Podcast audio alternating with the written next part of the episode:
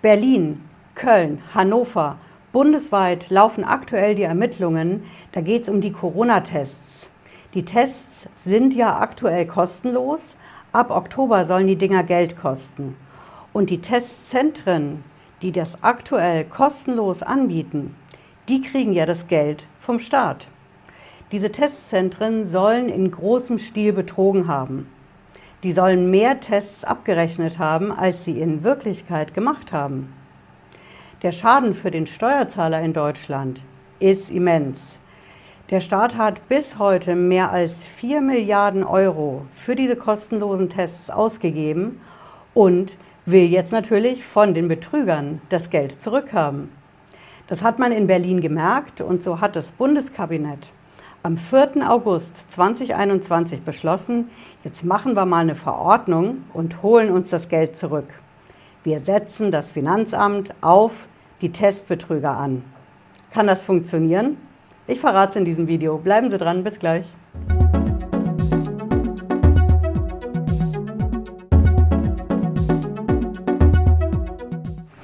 Bin Patricia Lederer, ich bin Rechtsanwältin in der Frankfurter Steuerrechtskanzlei Lederer Law. Ich freue mich, dass Sie heute dabei sind. Wenn Sie hier neu sind auf dem Kanal, bleiben Sie hier mit dem Abo dabei und drücken Sie vor allen Dingen die Glocke. Ich verspreche Ihnen, Sie sind in Sachen Steuer- und Finanzamt die allerersten, die Bescheid wissen. Garantiert. Ja, was ist da los mit den Testzentren? Das Finanzamt soll also die Betrüger unter den Testzentren bei den kostenlosen Corona-Tests jagen so steht es in der Beschlussvorlage aus Berlin und das Bundeskabinett hat das am 4. August auch beschlossen. Jetzt also wird das Finanzamt auf die Testbetrüger angesetzt und wir schauen uns heute mal an, ob das funktionieren kann. Ich zeige Ihnen mal, was da genau los ist. Wir haben es in den Medien breit gehabt. Sie sehen hier zum Beispiel die Wirtschaftswoche. Falsche Abrechnungen von Corona-Tests, Betrug im Dutzend. Ja. Dann haben wir die FAZ, die hat es auch gebracht. Finanzamt gegen Testbetrüger. Wenn Sie das nachschauen wollen, ich habe es wie immer in der Videobeschreibung drin. Hm. Wir haben dann hier das Bundeskabinett. Hier haben wir den Beschluss, Sie sehen das vom 4. August 21. Ja, die 152. Sitzung. So, da ist einiges beschlossen worden und wir müssen ein bisschen suchen, wo wir das finden. Hier finden Sie das. Das versteckt sich typisch Steuersprache in dem Entwurf einer fünften Verordnung zur Änderung der Mitteilungsverordnung minus BMF. Okay, das ist ein Entwurf einer fünften Verordnung laut BMF Bundesfinanzministerium. Und das Ganze, sehen Sie auch hier, wurde im Eilverfahren ohne Aussprache beschlossen. Top-1-Liste. Okay, das Ding ist leider nicht verlinkt, aber hier haben wir die Quelle. Ja, auch die ist in der Videobeschreibung drin. So, Sie sehen hier der Entwurf, der ist schon ein bisschen älter, vom 28. Juni, 16.44 Uhr. Und das ist der Verordnungsentwurf der Bundesregierung. Ja, gekommen ist das Ding vom Bundesfinanzministerium. Ja, bei diesen Entwürfen kommt immer am Anfang so ein bisschen Einleitungssprache. Was ist das Problem? Was ist, das, was ist die Lösung? Ja, das Problem ist, dass es hier zu Falschabrechnungen kommt, Betrügereien. Und die Lösung ist ein neuer Paragraph. Ja. In diesem neuen Paragraphen steht drin, dass, und das ist die Maßnahme aus Berlin, die kassenärztlichen Vereinigungen auf der Grundlage des Paragraphen sowieso verpflichtet werden, die ab 21 an Leistungserbringer, also die Testzentren, für kostenlose Bürgertests geleisteten Zahlungen. Ja, das machen die kassenärztlichen Vereinigungen und die Finanzverwaltung soll das künftig prüfen. Ja, Sie sehen hier auch nochmal bei der FAZ, wieso man auf diese Idee gekommen ist. Da steht es ausdrücklich drin. Es gibt Falschabrechnungen und Betrügereien, heißt es, bei den Corona-Testzentren.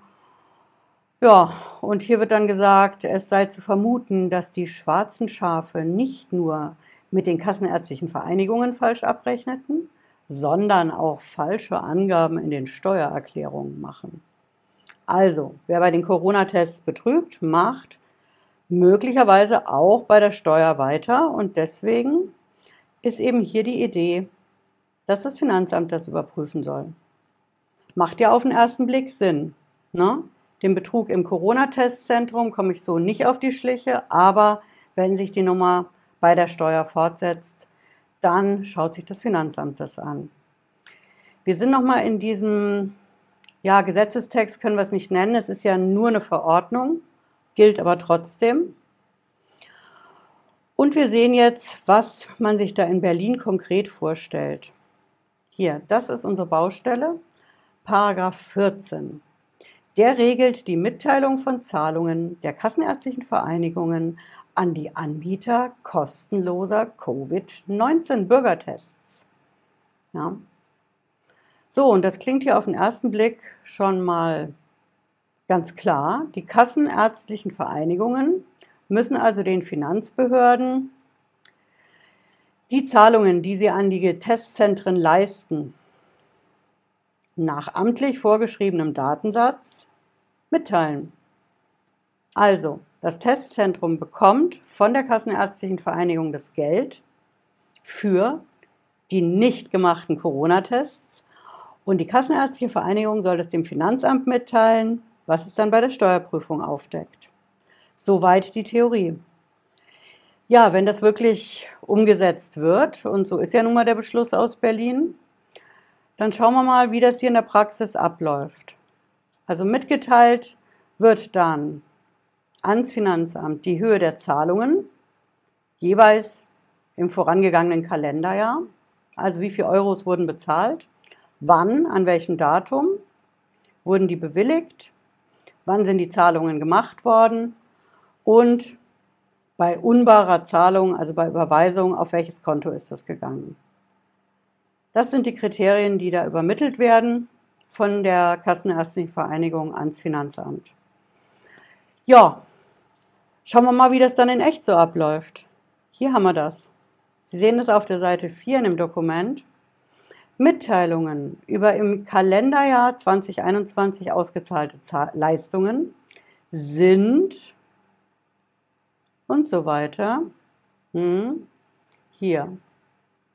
Das ist der Knackpunkt. Bis zum 30. April 2022 zu übermitteln. Bedeutet, bis 30. April nächstes Jahr sollen die kassenärztlichen Vereinigungen das, was sie ausbezahlt haben, an die Testzentren, ans Finanzamt übermitteln. Ja, das ist die Idee. Nur, wenn wir uns das in der Praxis anschauen, wie läuft das denn dann wirklich ab? Wir haben jetzt Ende August 2021. Das bedeutet, bis 30. April nächstes Jahr sagt die Kassenärztliche Vereinigung dem Finanzamt, Testzentrum XY hat so und so viel Betrag an Zahlungen gekriegt in Euros. Dann haben wir den 30. April nächstes Jahr. Das Testzentrum gibt ja dann eine Steuererklärung ab für 21. Diese Steuererklärung gibt es aber erst übernächstes Jahr ab, denn so lange kann es sich Zeit lassen. Dann haben wir 2023. In 2023 gibt das Testzentrum seine Steuererklärung ab und erst dann kann sich das Finanzamt das anschauen mit den Daten, die es von der Kassenärztlichen Vereinigung gekriegt hat. Wir sind dann im Sommer 23, also ungefähr heute in zwei Jahren. Und da schaut sich das Finanzamt dann an oder soll sich anschauen, was ist wirklich ausbezahlt worden und was steht in der Steuererklärung drin. Wenn das nicht zusammenpasst, dann kann das Finanzamt ermitteln, ein Steuerstrafverfahren einleiten und die Steuer zur Nachzahlung festsetzen. Das ist so die Idee aus Berlin. Aber seien wir mal ehrlich, in zwei Jahren ist dieses Geld nicht mehr beizutreiben. Die Corona-Testzentren, wenn Sie sich mal anschauen, wo Sie Ihre Tests machen lassen und sich da das Impressum angucken auf der Webseite, das sind überwiegend GmbHs. Ja? Das Testzentrum ist eine GmbH und diese GmbH in zwei Jahren noch zu verfolgen wegen einer Steuer, 2021 und dem Abrechnungsbetrug bei den kostenlosen Corona-Tests. Das ist Wunschdenken. In 2023 gibt es die GmbH schon nicht mehr. Kleine Info an Berlin. GmbHs kann man beerdigen, kann man bestatten. Wir haben auch hier in Deutschland professionelle Firmenbestatter. Und die Idee, dass jemand, der beim Test, beim Abrechnen der Tests betrügt, auch bei der Steuer betrügt, ist schön und gut. Aber wenn es jemand wirklich auf den Betrug bei den Tests abgesehen hat, dann gibt es die Firma in zwei Jahren schon nicht mehr.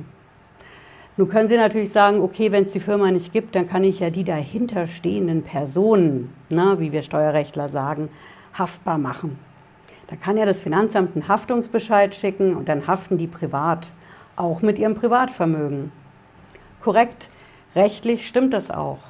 Nur der Haftungsbescheid läuft in zwei Jahren ja auch ins Leere. Denn wenn Sie eine Firma professionell beerdigen, bestatten, dann machen Sie das natürlich auch mit den dahinterstehenden Personen indem die entweder kein Vermögen haben oder nicht mehr in Deutschland leben. Das bedeutet, diese Idee aus Berlin ist mal mindestens ein stumpfes Schwert und auf jeden Fall nicht das Papier wert, auf dem sie steht. Ob analog oder digital. Hm? Jetzt werden Sie sagen, okay, Frau Lederer, immer nur rummeckern geht ja nicht. Machen Sie es doch besser. Ja, es geht besser. Es geht ganz leicht besser und ich verstehe ehrlich gesagt nicht, warum das in Berlin nicht gemacht worden ist.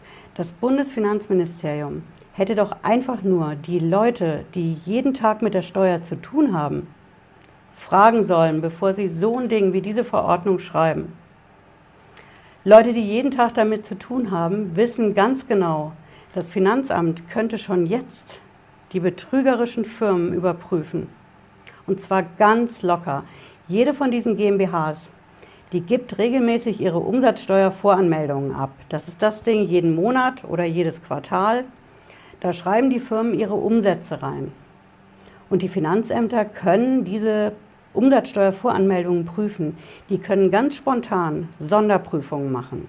Ja, in der Steuersprache ist das die sogenannte Umsatzsteuer-Sonderprüfung. Das Ding muss ich auch nicht ein halbes Jahr vorher ankündigen. Ich kann das ganz flott machen. Das ist eine Möglichkeit, die die Finanzämter haben. Hm? Und wieso weiß das Bundesfinanzministerium das nicht? Ganz einfach. Sie haben einfach nicht die Leute vor Ort gefragt. Zum Beispiel, natürlich werden Steueranwälte wie ich, wie wir hier in der Kanzlei, nicht direkt gefragt, auch Steuerberater nicht. Aber naheliegend wäre ja schon gewesen, dass das Bundesfinanzministerium die eigenen Beamten fragt, die Leute, die in den Finanzämtern arbeiten, die wissen das auch ganz genau mit diesen Umsatzsteuersonderprüfungen. Also hätte man in Berlin im Bundesfinanzministerium beim Schreiben an dieser Verordnung zuerst mal die eigenen Beamten gefragt, wie können wir das schnell überprüfen und sicherstellen, dass der Staat das zu viel ausgezahlte Geld zurückbekommt, dann hätten die Finanzbeamten das passende Mittel sagen können. Und dann hätte auch diese Verordnung einen komplett anderen Text. Denn aktuell steht bloß drin, wir prüfen mal bis April nächsten Jahr, da übermittelt dann erstmal die Kassenärztliche dem Finanzamt die Daten. Dann kommt ja als nächstes die Steuererklärung 2023 und dann erst prüft das Finanzamt. Das wird zu nichts führen. Aber es ist so, wie es ist und es ist passiert.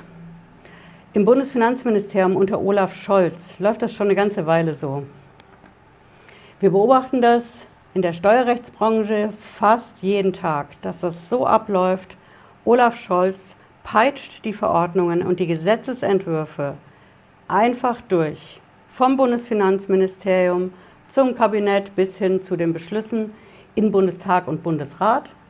Und dann werden die Sachen Gesetz die Anhörungen von den Fachleuten, die sich wirklich auskennen, die kosten zwar ein bisschen Zeit, aber sie sind es auf jeden Fall wert.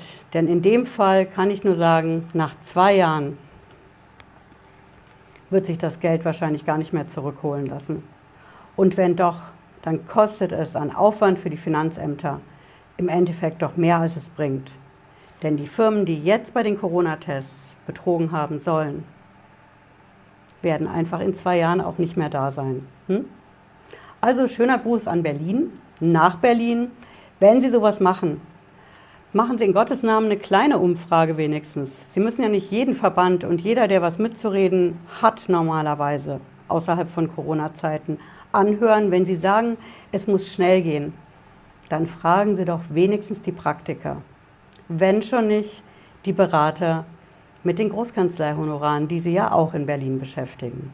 Nicht nur im Bundesverteidigungsministerium, sondern auch im Bundesfinanzministerium. Hm? Ja, ich hoffe, Sie haben was mitgenommen heute. Wenn Sie mögen, dann sehen wir uns Freitag 18.30 Uhr wieder. Allerspätestens. Bis dahin, bleiben Sie gesund. Ciao.